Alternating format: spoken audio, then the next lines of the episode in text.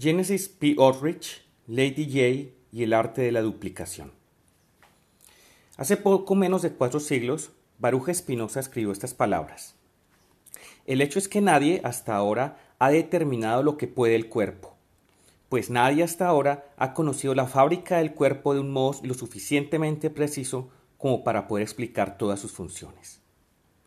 Así las cosas, el cuerpo, tantas veces vilipendiado por la misma tradición judio-cristiana que maldijo a Spinoza, ese cuerpo acusado de ser fuente de error, sufrimiento y pecado, menospreciado por ser la supuesta cárcel del alma, representa para Spinoza el principio de libertad. Por el cuerpo somos y por el cuerpo podemos. Y sin embargo, nos es aún enigmático. Aún no lo conocemos lo suficiente como para saber qué puede llegar a ser. Aún no hemos experimentado su real potencia. Las afinidades selectivas de esta semana parten de este enigma y siguen los pasos de un explorador del cuerpo, un expedicionario que se lanzó no solo a conocer mejor la fábrica corporal, sino a reformarla, reconstruirla y volverla a diseñar para alcanzar la mayor felicidad posible. La historia dirá que nuestro aventurero nació en 1950 como Neil Andrew Maxson, aunque como se verá, ese nombre no revista mayor importancia. Su padre era músico, su madre actriz y su abuela medium. Esto, como se verá, sí que revista importancia. Al cumplir los 21 años, Luego, una infancia y una adolescencia marcadas por la enfermedad y la timidez, adopta el nombre de Genesis P. Ulrich, dando así a su cuerpo nuevos horizontes de acción. Desde entonces, Genesis hará de sí mismo y de sí misma un proyecto artístico. Para ello reunió a su alrededor otros cuerpos inclinados a la búsqueda de la libertad. Primero a través de una nueva manera de hacer teatro, inspirado en el accionismo vienés, recurriendo a automutilaciones, sexo explícito, abundante derramamiento de cuanto fluido corporal, además de enemas, monólogos alucinados y toques de ocultismo inspirados en el infame Aleister Crowley. Luego vendrá el sonido. Junto a Cosi Fanny Tutti, Peter Christopherson y Chris Carter, en 1977 Genesis crea Throbbing Gristle, algo así como el cartílago palpitante, un colectivo musical que crearía su propio género, el industrial un estruendo antagonista creado a partir de ritmos obsesivos, ruido blanco, distorsiones lacerantes y samples pregrabados, algo en lo que, como en tantas otras cosas, fueron pioneros. Acusados de destructores de la civilización por el tacherismo, se dieron el lujo de componer una canción a partir de las amenazas de muerte que la gente de bien dejaba en sus contestadores y abrir el camino para otros pioneros de la música industrial y electrónica como Cabaret Voltaire, Ensursen de Neubauten, o Psychic TV, la segunda banda de Genesis. Pero nuestra historia comienza algo después, tras la disolución de Throbbing Gristle en una mazmorra londinense dedicada al sadomasoquismo.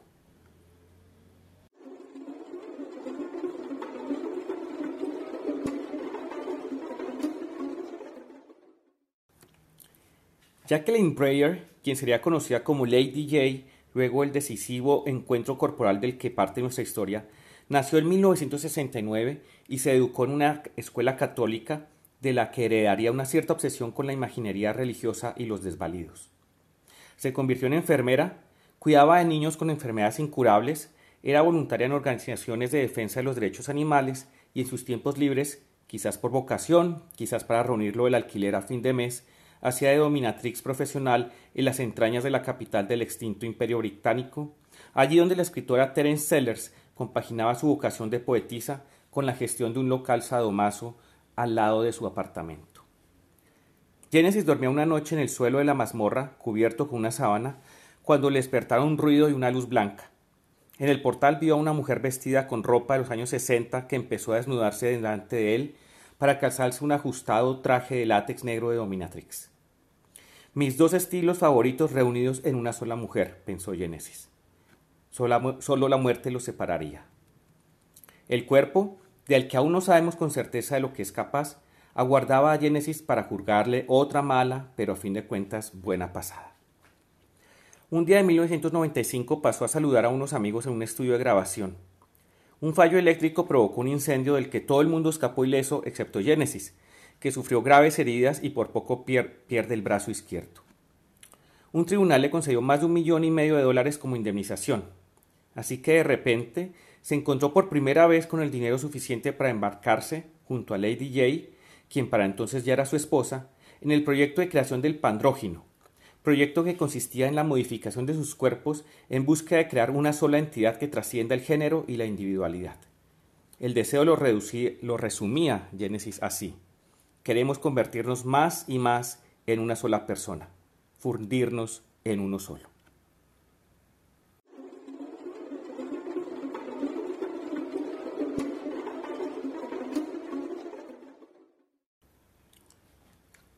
La crónica de la creación del pandrógino se la encomendaron a la documentalista Marie Lossier, quien durante siete años registró el amor quirúrgico que hicieron posible un incendio y una indemnización. El resultado es la balada de Genesis y Lady J, un sentido documental estrenado en 2011 en el cual se basa buena parte de nuestras afinidades selectivas de hoy. La riqueza inesperada la invirtió en una serie de operaciones de cirugía estética que dieron a la luz la entidad pandrógina Breyer P. Orrich un nuevo ser, un nuevo cuerpo, distribuido en dos corporalidades cada vez más parecidas entre sí. Llegados a este punto, lo más sensato es ser la palabra Génesis. El asunto es más o menos así. Comenzamos a preguntarnos, en lugar de tener hijos, ¿por qué no hacer de nosotros una nueva persona? Comenzó como algo muy romántico, tratar de ser lo más parecidos que pudiéramos. Ese fue el inicio, pero a medida que explorábamos más, decidimos también incluir las ideas de William Burroughs y Brian Gissing acerca del cut-up o técnica de recortes.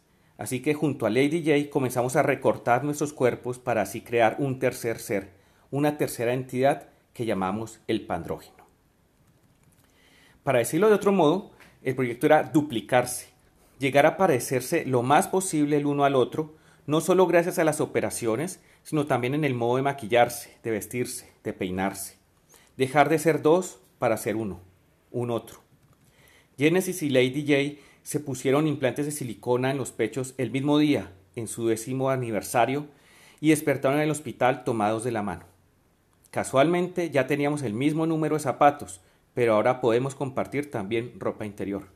Afirma un Génesis, aún con los vendajes en su cuerpo, mirando a la cámara, interpelándonos a nosotros, meros testigos vicarios de unos cuerpos en búsqueda de su plenitud. Con los genitales hubo más dudas. Cuando les preguntaban a alguno de los dos cómo era su vida sexual, contestaban la de cualquier pareja casada normal. En una entrevista Lady J aclaró, si pudiera añadirme un pene fácilmente lo haría mañana mismo, pero no entra en nuestros planes que él pierda ninguna parte del cuerpo que pueda dar placer. Mientras tanto, la cámara gira en torno a sus cuerpos, vestidos con abrigos de colores que se funden con los de las luces de Times Square sus rostros cubiertos por los vendajes de la última cirugía. Ustedes saben cómo es, dice Genesis.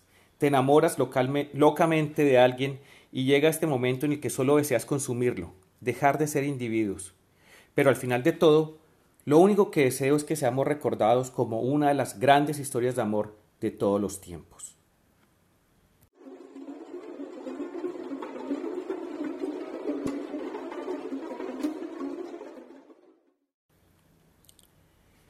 Uno de los pasajes más célebres de la historia de la filosofía es el discurso de Aristófanes sobre el amor.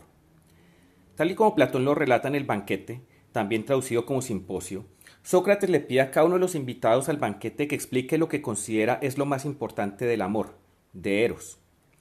Cuando llega el turno de Aristófanes, esto es lo que cuenta. En tiempos remotos, tres eran los sexos de las personas, no dos como ahora, masculino y femenino, sino que había además un tercero que participaba de estos dos.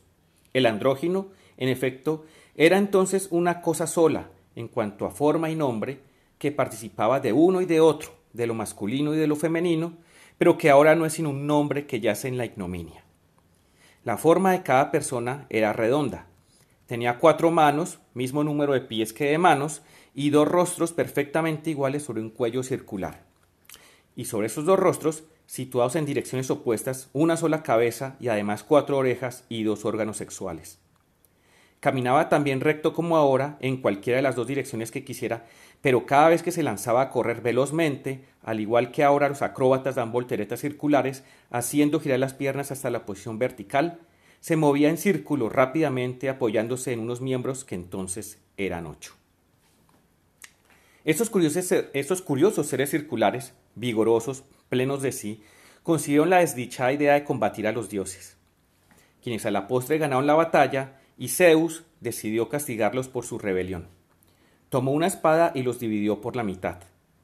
Después pidió a Apolo que cicatrizase la herida, nuestro actual ombligo, y volviera la cara de esos seres hacia el lado del corte para que observasen el poder divino.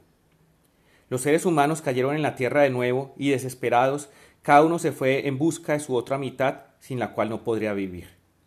Desde entonces, cada cual busca su otra mitad, porque la nostalgia no es más que la sensación de que nos falta algo, algo que antes era parte de nosotros. Cada uno de nosotros, escribe Platón, no es más que una mitad de ser humano que ha sido separada de su todo como si divide una hoja en dos. ¿Es Lady J la mitad perdida de Génesis? ¿Es Génesis la de Lady J?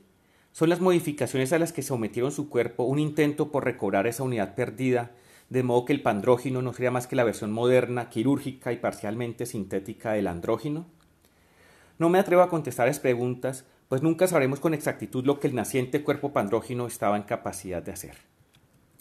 Lady J venía padeciendo un cáncer estomacal que había logrado mantener bajo control por medio de una combinación de dieta estricta y cuidados médicos. Sin embargo, eso no es suficiente para detectar una afección cardíaca subyacente. Tras un par de días extrañamente melancólicos, Lady J cayó fulminada y murió en brazos de su otra mitad el 9 de octubre de 2007. En medio de su tristeza, Genesis explicaba así los nuevos términos de su relación.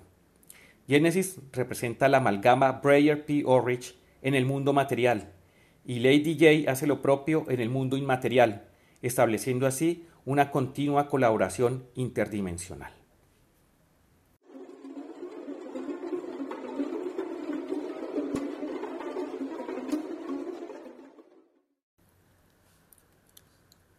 A mediados de 2016 visité junto a mi esposa el Rubin Museum of Art en Nueva York, un museo dedicado a la difusión y entendimiento de las ideas, culturas y arte de las regiones del Himalaya.